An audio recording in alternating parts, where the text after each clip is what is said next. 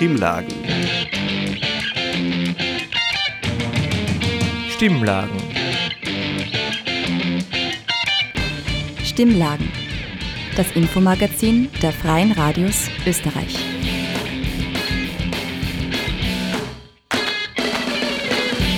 Stimmlagen, das bundesweite Infomagazin der Freien Radios, kommt diese Woche aus der Unerhört-Redaktion von der Radiofabrik Salzburg. Mikrofon begrüßt euch Daniel Bergerweis mit diesen Themen. Der Umgang mit Sterbehilfe, eine emotionale Debatte, die wir gleich näher beleuchten und was reizt uns eigentlich am Spiel? Dazu Einblicke und Perspektiven aus der Spielkultur. Stimmlagen.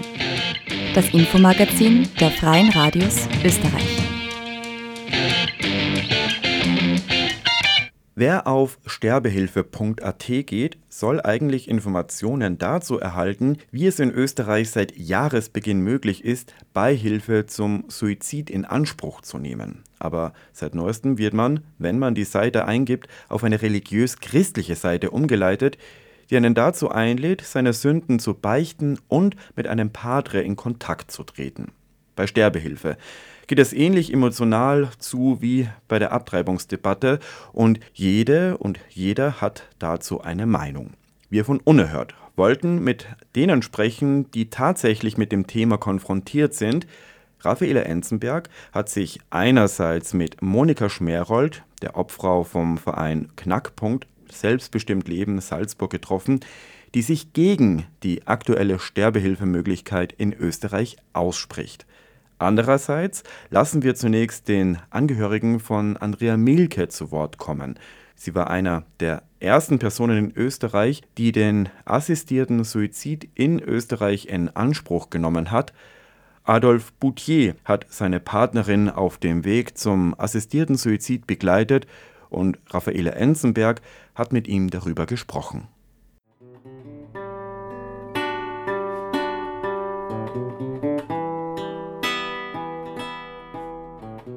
Sterbehilfe. Ein Thema, das in vielen Ländern hitzig diskutiert wird. Dabei werden ganz unterschiedliche Argumente angeführt. Bisher kam es immer wieder vor, dass Personen, die selbstbestimmt sterben wollten, dafür in die Schweiz gefahren sind. Denn auch in Österreich war es bislang verboten, Hilfe beim Sterben zu leisten. Aber am 1. Jänner 2022 hat das Land die Rechtsgrundlage geändert. Die Salzburgerin Andrea Milke war eine der ersten Personen in Österreich, die die neu geregelte Sterbehilfe in Anspruch genommen hat. Adolf Bute hat sie die letzten zehn Jahre begleitet. Ich habe ihn zu Hause besuchen dürfen, wo er mit Andrea Milke gelebt hat. Er hat mir erzählt, was seine Meinung zur Sterbehilfe ist. Also ich habe es bei der Andrea miterlebt und ich muss sagen, für Menschen, die was schweres Schicksal haben und die was geistig noch voll da sind, die was wissen, was tun, habe ich überhaupt keine Einwände dagegen. Weil man ja gesehen hat, dass sich das immer verschlechtert, also die Krankheit, was der Andrea gehabt hat, das immer verschlechtert. Die größte Angst war immer, dass der sticken muss, weil ihm die Muskeln, auch das Zwerchfell, einfach das nicht mehr schafft. Also ich bin schon dafür. Andrea Milke wurde mit spinaler Muskelatrophie geboren, einer schweren körperlichen Behinderung. Sie war daher bewegungslos und lebte seit 1983 selbstständig mit persönlicher Assistenz, die rund um die Uhr da war. In Salzburg war sie als Aktivistin und Kämpferin für die Rechte von Menschen mit Behinderung bekannt. Adolf hat Andrea Milke vor über zehn Jahren über eine gemeinsame Bekannte kennengelernt. Ein halbes Jahr später wurde er ihr persönlicher Assistent und hat sie seither in allen Lebenslagen begleitet ja, wie das erste Mal in den Medien war, also wie das einmal angefochten worden ist beim Gericht, dass es überhaupt gibt, die Sterbehilfe, hat es dann total interessiert, hat sich ja immer damit auseinandergesetzt. Und sie hat gewusst, dass sie das auf jeden Fall machen möchte, weil sie eben sonst keine Chance hat. Nicht? Also sie muss dann irgendwann liegt es dann im Bett drinnen und kann sich nicht mehr bewegen und wird künstlich beatmet und und und. Also für sie war das klar, dass das, wenn es das gibt und wenn es das offiziell gibt, dass das dann macht. Seit 2022 ist die Sterbehilfe in Form eines assistierten Suizids in Österreich erlaubt. Bei der Beihilfe zum Suizid kann eine Person durch die Einnahme eines tödlichen Medikaments, das sie von einer dritten Person zur Verfügung gestellt bekommt, Suizid begehen. Wichtig dabei ist, dass das Medikament von der sterbewilligen Person selbst eingenommen werden muss. Bis es dazu kommt, gibt es aber einige Hürden. Personen, die den assistierten Suizid in Anspruch nehmen wollen, müssen volljährig, schwer oder unheilbar krank sein und eine Sterbeverfügung beim Notar beantragen, ohne dabei von Dritten beeinflusst zu werden. Dafür braucht es die Absegnung von zwei Ärztinnen, wobei einer oder eine davon über eine palliative Qualifikation verfügen muss. Normalerweise dauert dieser Prozess drei Monate. In Ausnahmefällen, wenn die Lebensdauer kürzer ist, kann es auch im Eilverfahren innerhalb von zwei Wochen genehmigt werden. Mit der gültigen Sterbeverfügung kann man dann selbst oder ein Angehöriger das Medikament in einer Apotheke abholen. Soweit die Theorie. Bei Andrea Milke hat dieses Verfahren sechs Wochen gedauert und viele Anstrengungen erfordert. Wenn sie nicht selbst zwei Ärzte aus Wien gekannt hätte, wäre es nicht möglich gewesen, meint Adolf Bute. Ja, wie es dann erlaubt war, also Anfang Jänner, hat sie sich dann, hat sie dann einmal die Ärzte durchgefragt, hat sie natürlich nirgends eine Antwort gekriegt, wer irgendwas macht. Hat dann auch bei der Hospiz nachgefragt, wie das, wie das ausschaut und bei den Palliativärzten und und und. Und da hat sie eigentlich nur immer Abfuhren gekriegt. Sie hat keine Listen von den Ärzten gekriegt, sie hat nichts gekriegt und sie ist eben dann nach Bad Tatzmannsdorf gefahren da war es wieder ein Thema, weil da hat sich wieder der Zustand wieder verschlechtert, weil sie Blut mitgespuckt hat. Also für sie war es, für sie ist es immer schlechter geworden. Und dann hat sie eben die zwei Ärzte wieder, wieder kontaktiert, die was sie eben kennt von Wien. Und mit Mühe und Not halt, haben wir halt dann angefangen, dass wir das in Gang bringen. Ja, das war ein langer Prozess. Es hat sechs Wochen gedauert, bis es dann wirklich gehabt hat.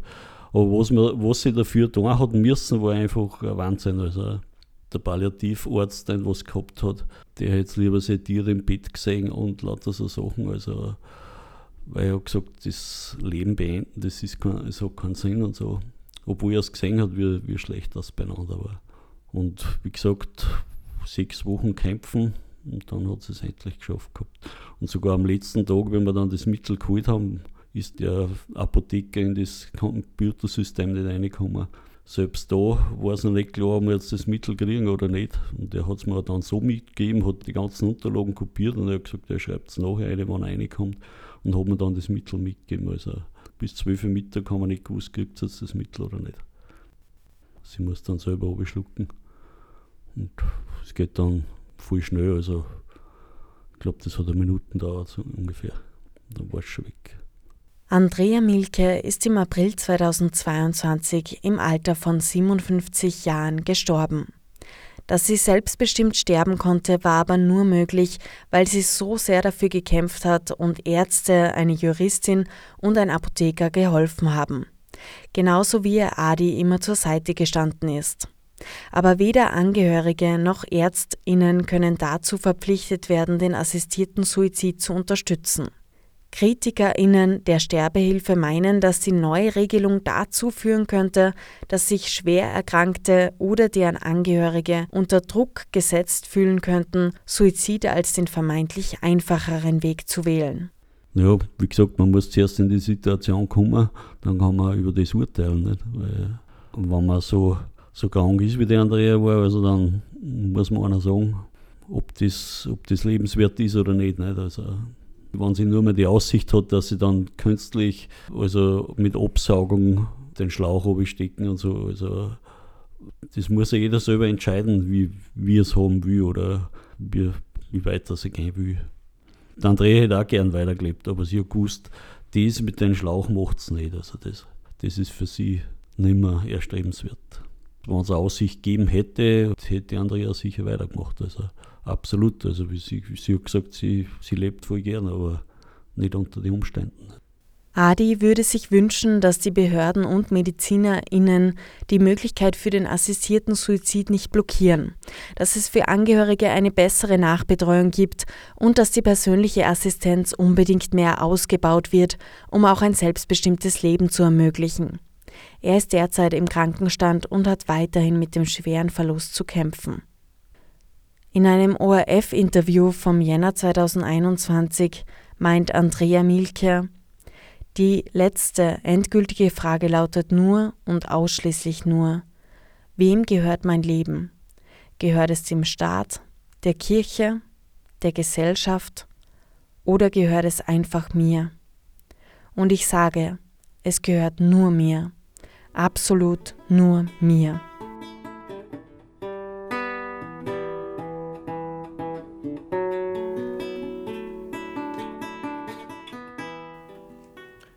Das war ein Beitrag von Raffaele Enzenberg. Sie hat mit Adolf Boutier gesprochen, der seine Partnerin auf dem Weg zum assistierten Suizid begleitet hat. Stimmlagen. Das Infomagazin der Freien Radios Österreich. In der Schweiz gilt bereits seit 1918 ein Gesetz zur Beihilfe zum Suizid. Die Zahlen sind dabei seit der Jahrtausendwende drastisch angestiegen. 2003 nahmen nur 187 wohnhafte Personen in der Schweiz den assistierten Suizid in Anspruch. 2018 waren es 1176, im Vergleich ein hoher Anstieg. Könnte das in Österreich auch in Zukunft so sein? Viele Kritiker und Kritikerinnen der Sterbehilfe befürchten genau das. Unerhört-Redakteurin Raffaele Ernzenberg hat Monika Schmerold, die Obfrau vom Verein Knackpunkt Selbstbestimmt Leben in Salzburg, dazu befragt, welche Gründe ihrer Ansicht nach noch gegen die Sterbehilfe sprechen. Sterbeverfügung. Anfang einer bedenklichen Entwicklung. So lautet die Überschrift der Presseaussendung von Selbstbestimmt Leben Initiative Österreich vom November vergangenen Jahres. Von Seiten der Behindertenbewegung gibt es viele kritische Stimmen, was die Ermöglichung des assistierten Suizids betrifft. Eine kritische Stimme ist Monika Schmerold. Sie ist Vorsitzende von Selbstbestimmt Leben Österreich und Obfrau sowie Gründungsmitglied vom Verein Knackpunkt Selbstbestimmt Leben Salzburg. Sie hat sich zu einem Interview in der Radiofabrik bereit erklärt und mir geschildert, warum die Entscheidung des Gesetzgebers problematisch ist. Bevor wir auf den assistierten Suizid in Österreich eingehen, was ist Ihre Meinung generell zur Sterbehilfe? Soll es möglich sein, selbstbestimmt zu sterben? Also nachdem ich aus der selbstbestimmt Leben Bewegung komme, ist es für mich eine totale Gratwanderung, weil einerseits sage ich ja Selbstbestimmung und äh, gehört eigentlich das selbstbestimmte Sterben auch dazu, wenn jemand aus dem Leben scheiden will. Auf der anderen Seite sehe ich es sehr kritisch, weil mit dem assistierten Suizid einfach für Menschen mit Behinderungen automatisch Dinge verbunden werden von dem Gros der Bevölkerung, die nicht okay sind in meinen Augen. Was finden Sie kritisch an der neuen Regelung? Können Sie das kurz zusammenfassen? Also das Gesetz ist viel zu schnell verabschiedet worden. Das hat man so husch pfusch, einfach nur schnell vor Jahresende einbogen, sage ich, ganz flapsig. Und ich glaube, es ist wenig durchdacht. Also ich empfinde es als wenig durchdacht. Es sind einige Bereiche, die man verbessern müsste oder die man im Vorfeld schon besser machen hätte können. Also insofern hätte man da schon zum Beispiel mehr auf die Angehörigen eingehen können, beziehungsweise auf die Problematiken, die entstehen, warum man überhaupt assistierten Suizid in Anspruch nehmen möchte. Was wäre eine bessere Alternative? Wie hätte man das Gesetz besser machen können? Selbstbestimmtes Leben forscht selbstbestimmten Sterben. Also das ist unser Spruch aus der Selbstbestimmt Leben Bewegung Österreich.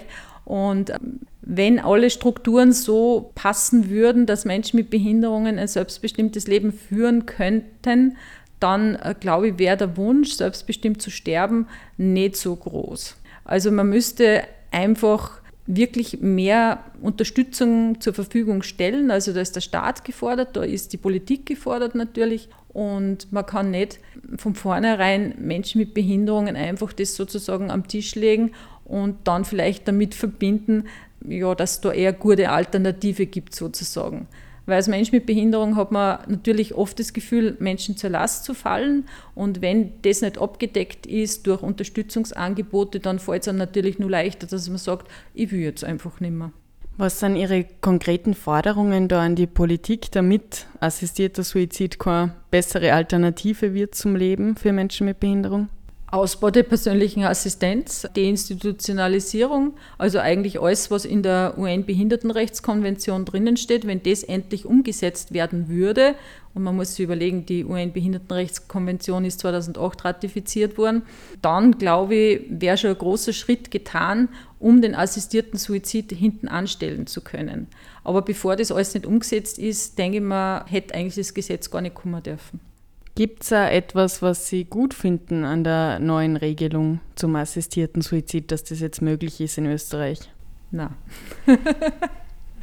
Nein, definitiv nicht. Also mir fällt da nichts, wirklich nichts ein, was, was ich wirklich gut finden würde. Und ich sehe das jetzt nicht aus irgendeinem religiösen Hintergrund, sondern wirklich rein assistierter Suizid, Büchse der Pandora. Wir haben das damals, wie das Gesetz oder bevor das Gesetz kam, ist lang diskutiert und auch in der Community. Und wir haben natürlich einige gehabt, die gesagt haben, na gut, dass das endlich gibt.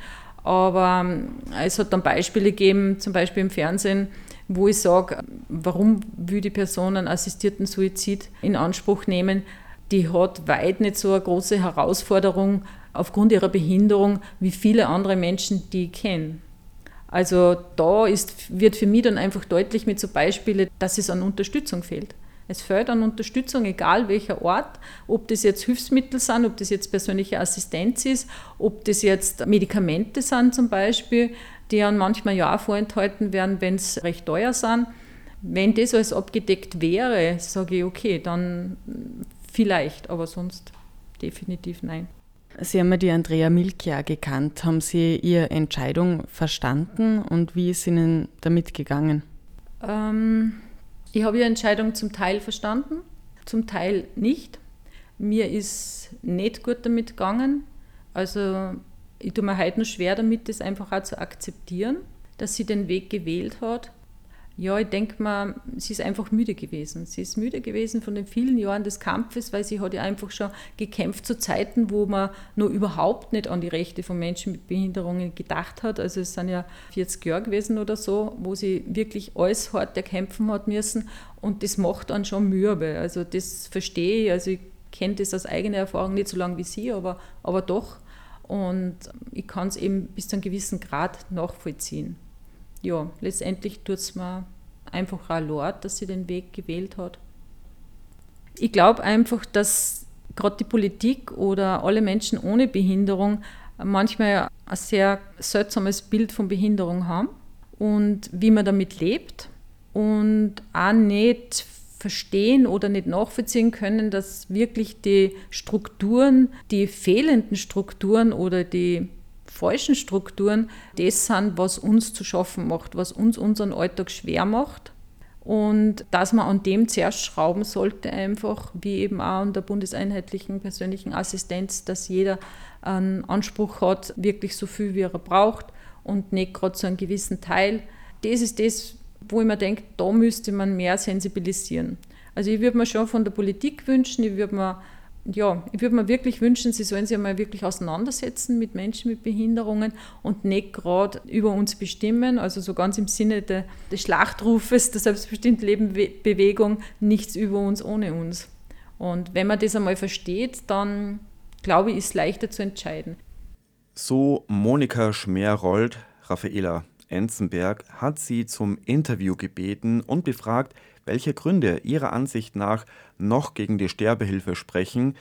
Es gibt natürlich noch viele weitere Meinungen und Argumente, die es zu berücksichtigen gibt, unabhängig davon. Wenn es euch oder jemanden, den ihr kennt, gerade psychisch nicht gut geht und ihr suizidale Gedanken habt, die Nummer der Telefonseelsorge ist rund um die Uhr unter 142 erreichbar. Stimmlagen das Infomagazin der Freien Radios Österreich. Nun zu einem ganz anderen Thema. Es geht ums Spielen und ja, was ist eigentlich, was daran so besonders ist und was reizt uns daran? Und ist es nicht eigentlich Zeitverschwendung? Diesen Fragen ist Alexander Macho nachgegangen und hat einen weiteren Blick auf die Brettkultur geworfen, Dazu hat er die Salzburger Spieltage besucht, die Anfang Oktober für zwei Tage im Salzburger Europark stattfanden.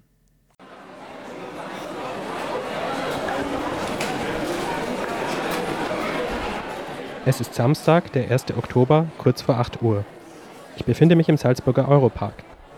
Die Korridore, in denen sich normalerweise die Einkäuferinnen und Einkäufer tummeln, sind heute leer. Die bunten Schaufenster verdunkelt die Shop-Eingänge geschlossen.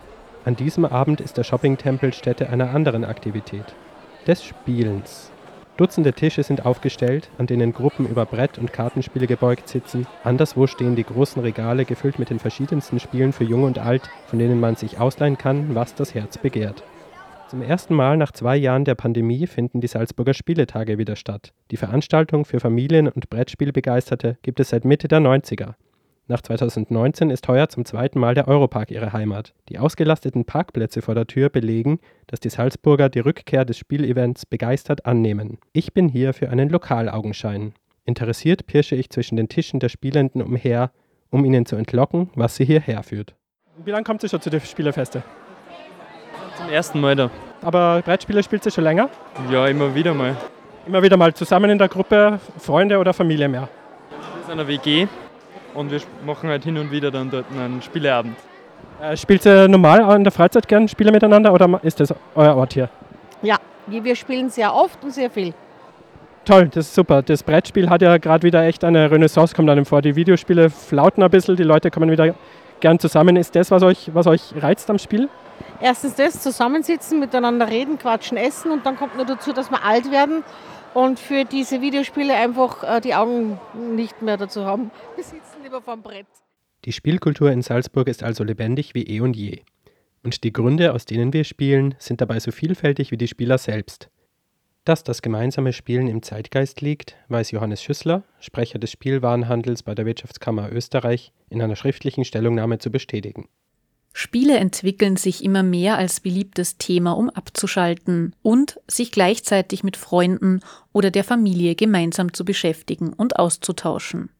Spielen besitzt zudem einen großen Stellenwert als sinnvolle, kreative und mitunter herausfordernde Freizeitbeschäftigung. Das wird sich auch in der momentan schwierigen Zeit nicht ändern. Immer öfter kann man feststellen, dass junge Erwachsene zum Beispiel einmal die Woche einen Spieleabend bei sich oder Freunden passieren lassen. Strategiespiele mit historischen Themen und Partyspiele werden vermehrt nachgefragt. Nun lässt sich aber die Frage stellen, warum wir eigentlich spielen.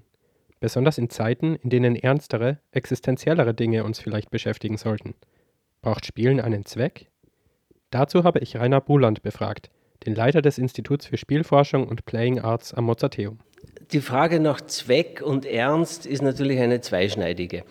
Ähm, wir nehmen an, dass Ernst also und Zwecke ganz klar sind, sind sie aber nicht. Es gibt zwei verschiedene Ernste und zwei verschiedene Zwecke. Das eine ist der Ernst äh, unserer, unseres Wirtschaftssystems, unseres Alltagslebens und das andere ist der Ernst, mit dem ein Spiel betrieben wird. Der wird manchmal in der Literatur auch heiliger Ernst oder kindlicher Ernst genannt. Also ein Spiel sollte man schon ernst betreiben. Sonst sagt meine Tochter zu mir, also wie sie noch Kind war, ja, äh, spiel doch gescheit.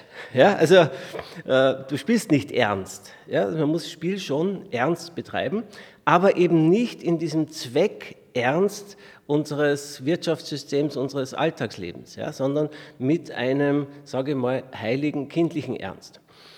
Und äh, deswegen hat Spiel eine unglaubliche Wichtigkeit für das Menschsein, man macht da Erfahrungen, äh, man wird selbstständig, man lernt, man eignet sich Bildung an. Es gibt ja für eine Tochter, für einen Sohn nichts Spannenderes, als einmal zu erleben, wie reagiert der Vater eigentlich in gewissen Situationen.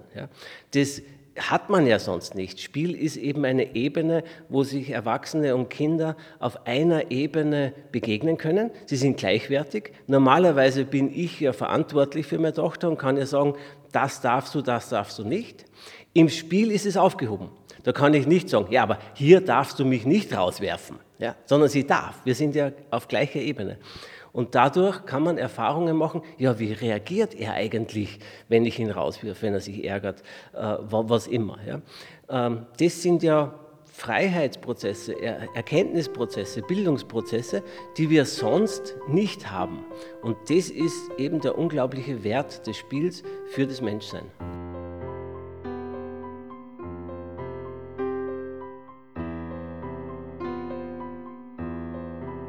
Das Spiel also als eine Ebene, auf der sich Erwachsene und Kinder, aber auch ganz unterschiedliche Menschen, befreundet oder fremd, mit verschiedenen Erfahrungshorizonten und Vergangenheiten jenseits der üblichen gesellschaftlichen Schranken und Einschränkungen treffen können. Ähnliches hat, um zu Beginn zurückzukehren, auch Harald Brandner von der Spielzeugschachtel und einer der Organisatoren der Salzburger Spieletage festgestellt. Wir haben heute auch viele Besucher und Besucherinnen gehabt, äh, die gesagt haben, es ist so schön, dass man wieder in eine große Gruppe kommt, dass man miteinander spielen kann. Wir haben ja Besucher, die kommen alleine her. Die setzen sich irgendwo dazu, fragen, ob sie mitspielen dürfen. Äh, und äh, im Unterschied zur Pandemiesituation zu Hause treffen sich jetzt größere Spielrunden. Also es kommen welche aus Linz, es kommen welche aus dem Pinzgau, die treffen sich da und spielen miteinander. Und nun zum Abschluss noch eine Frage an Adele Liedl, ebenfalls von der Spielzeugschachtel. Es ist eine Frage, die sich so manche Hörerinnen und Hörer zum Thema dieses Beitrags gestellt haben mögen. Und zwar: Brettspiele, langweilig, Mensch ärgere dich nicht und Mühle kennt man doch schon zur Genüge. Was gibt's da noch Neues? Es gibt für jeden Charakter, für jeden Spieler äh, äh, Spiele. Es ist total unterschiedlich. Es gibt Leute, die wollen Kartenspiele spielen. Es gibt es gibt Leute, die wollen einfach tak Taktikspiele spielen, die was eine Stunde, zwei Stunden dauern. Und äh, es kommen Leute und sagen, wisst ihr was, ich bin eigentlich summiert von der Arbeit, von daheim. Ich will einfach mir entspannen, irgendein lustiges Glücksspiel, Würfelspiel, wir probieren das aus. Und es ist nicht jeden Tag, hast nicht dasselbe Gefühl, du kannst nicht jeden Tag dasselbe spielen. Das ist ja das Schöne, du kannst aus dem Vollen greifen, schöpfen und du spielst, wirst gerade aufgelegt bist. Ich gehe wieder durch die zweckentfremdeten Hallen des Europarks und wie ich den Menschen zusehe, jung und alt, weiblich und männlich, Salzburger und auch von etwas weiter her, sehe ich, was mir Harald Brandner und Adele Liedl erklärt haben und was Rainer Boland mir in der Theorie dargelegt hat. Ich sehe Menschen, die Raum und Zeit vergessen haben, sich zueinander über die kleinen Bretter beugen, lächeln, lachen oder auch empört mit der Hand fuchteln. Dabei denken sie nicht an Ukraine-Krieg und Blackouts, Corona oder Inflation. Sie sind im Jetzt und sie sind zusammen. Das Spielen transportiert uns für eine Weile fort, lässt uns über die Zäune unseres Alltags steigen, in den wir unweigerlich zurückkehren werden müssen. Es ist eine Flucht, ja, aber manchmal liegt darin auch Weisheit. Und jetzt sehe ich noch einen letzten Tisch zum Befragen. Wie ist denn dein Name? Mirella. Wie heißt das Spiel, das ihr gerade spielt? SOS Affenalarm. Macht Spaß? Es schaut aus, als ob es Spaß macht. Ja, sehr. Äh, wie lange kommt ihr denn schon zu den Spieletagen? Ähm, seit meiner Kindheit regelmäßig. Also du bist mit Spielen, Brettspielen aufgewachsen? Ja. Letzte Frage, Videospiele versus Brettspiele. Brettspiele. Damit hatte ich nun nicht gerechnet. Brettspiele so beliebt wie lange nicht mehr. Alexander Macho hat über die Brettspielkultur und die Salzburger Spieltage berichtet. Stimmlagen das Infomagazin der Freien Radios Österreich. Und das war auch schon das letzte Thema für heute. Stimmlagen, das bundesweite Infomagazin der Freien Radios, kommt nächste Woche aus Wien von den Kolleginnen und Kollegen von Radio Orange. Weitere Infos findet ihr unter stimmlagen.at und am Mikrofon verabschiedet sich Daniel Bergerweis.